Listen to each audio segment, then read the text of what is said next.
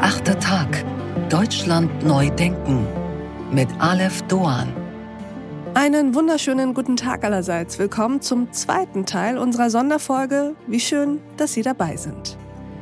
Wir werden das Transsexuellengesetz abschaffen und durch ein Selbstbestimmungsgesetz ersetzen.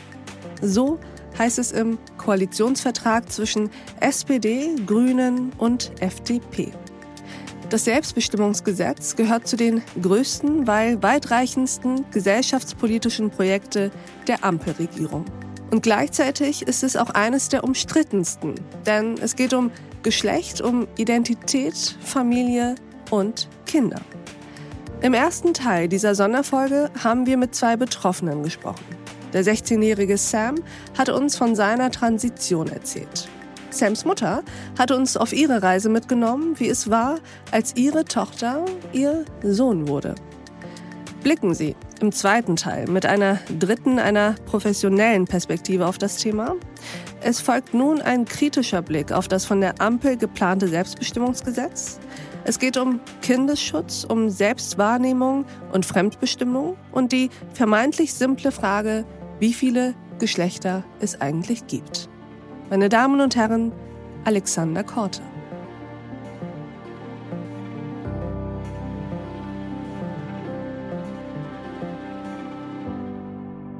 Mein Name ist Alexander Korte. Ich bin Facharzt für Kinder- und Jugendpsychiatrie und Psychotherapie, beschäftigt am LMU Klinikum München, in der dortigen Klinik für Kinder- und Jugendpsychiatrie und Psychotherapie und bin außer dass ich Medizin studiert habe, auch äh, anderweitig tätig gewesen, habe Kulturwissenschaften studiert. Das ist vielleicht ähm, im Kontext dieser Thematik nicht ganz uninteressant. Im Gegenteil, es ist sogar sehr interessant, denn wir wollen uns heute mit einem Thema beschäftigen, das auf eben medizinisch-biologische Art wahnsinnig wichtig, relevant und auch bestimmend ist, aber immer mehr auch auf gesellschaftlicher, soziologischer, auch kultureller Ebene. Wir wollen nämlich heute über Transsexualität sprechen, über Transidentität. Lassen Sie uns doch dafür vorab erstmal ein paar Dinge klären. Wollen wir mal mit so einer Art Begriffsklärung beginnen und Sie erklären uns den Unterschied zwischen, wie man im Angelsächsischen sagt, Sex und Gender. Ja, Sie sagen ganz richtig, dass es im Englischen anders als im Deutschen für diesen Begriff Geschlecht zwei unterschiedliche Bezeichnungen gibt. Sex und die beiden Adjektive Male und Female, die adressieren die biologisch-körperliche Ebene von Geschlecht, während die äh, psychosoziale Ebene von Geschlecht oder Geschlechtlichkeit angesprochen wird mit dem Begriff Gender und zwei weiteren Adjektiven, nämlich maskulin und feminin. Ja. Und von diesem Unterschied mal ausgehend, wie viele, das klingt nach einer sehr banalen Frage, aber ist doch eine, die uns seit Jahren beschäftigt, immer mehr. Wie viele Geschlechter gibt es denn nun? Sagen wir mal ausgehend von der biologischen Perspektive. Naja, aus der biologischen Perspektive ist die Frage eindeutig zu beantworten. Es gibt zwei Geschlechter. Nicht drei, nicht vier, nicht unendlich viele, es gibt genau zwei. Und das Ganze gilt seit Urzeiten und weltweit. Und das hat einfach damit zu tun, wie aus biologischer Sicht Geschlecht definiert ist, nämlich als Entwicklungsrichtung eines Organismus auf die Produktion eines bestimmten Keimzelltypus. Und von diesen Keimzelltypen gibt es eben genau zwei, die es als Samenzellen und Eizellen zu weltweiter Berühmtheit gebracht hat. Und dieses Prinzip, das gilt äh, ja, für Apfelbäumchen genauso wie für Frösche und für ganze Elefanten und eben auch für den Menschen. Da gibt es also überhaupt gar nichts zu diskutieren.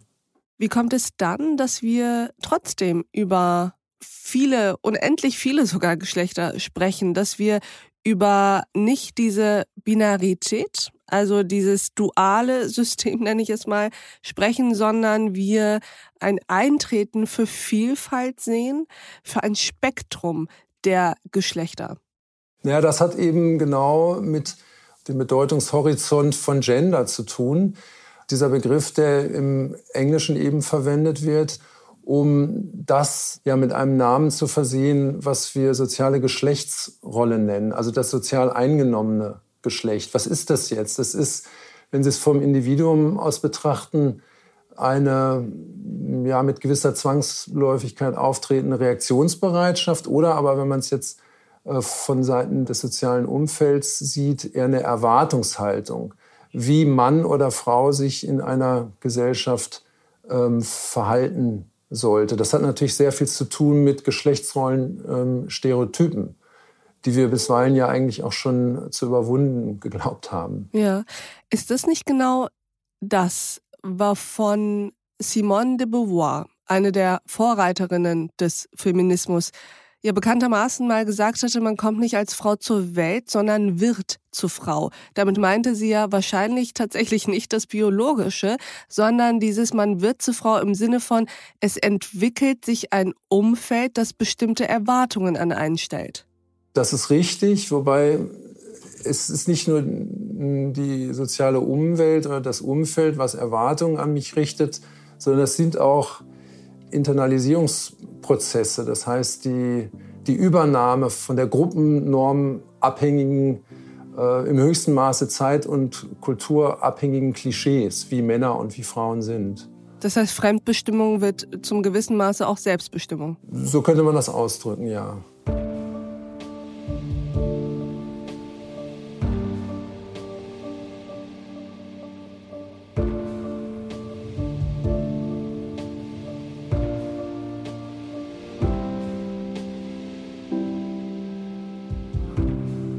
Ich habe manchmal das Gefühl, und da würde mich jetzt Ihre Meinung zu interessieren, dass wir im öffentlichen Diskurs, um sicherzustellen, dass wir nichts sagen, was falsch verstanden werden könnte, auch um eine gewisse Sensibilität, für die ich persönlich immer plädieren würde, um die sicherzustellen, wir hin und wieder die Kategorien verwechseln. Also wenn wir uns mal angucken, worum es hier geht, es geht um Geschlecht, das Biologische, es geht aber auch um so etwas wie gesellschaftliches, soziologisches, soziales Geschlecht, aber auch sexuelle Identität und sexuelle Orientierung.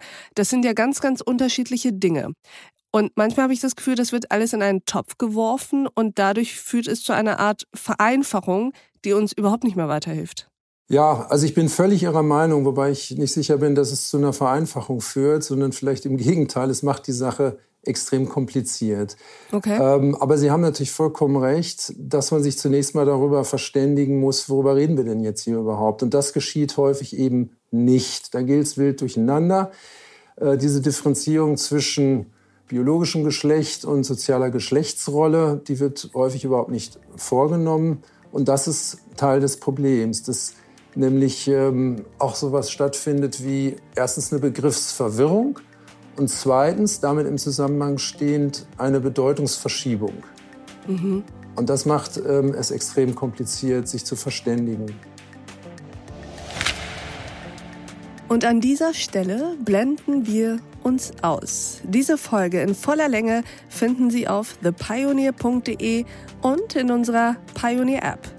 Probieren Sie es aus, hören Sie sich all unsere Podcasts an, lesen Sie all unsere Artikel und Newsletter, kommen Sie zu unseren Live-Events an Bord. Ich verspreche Ihnen, es lohnt sich. Bis dahin, auf sehr, sehr bald.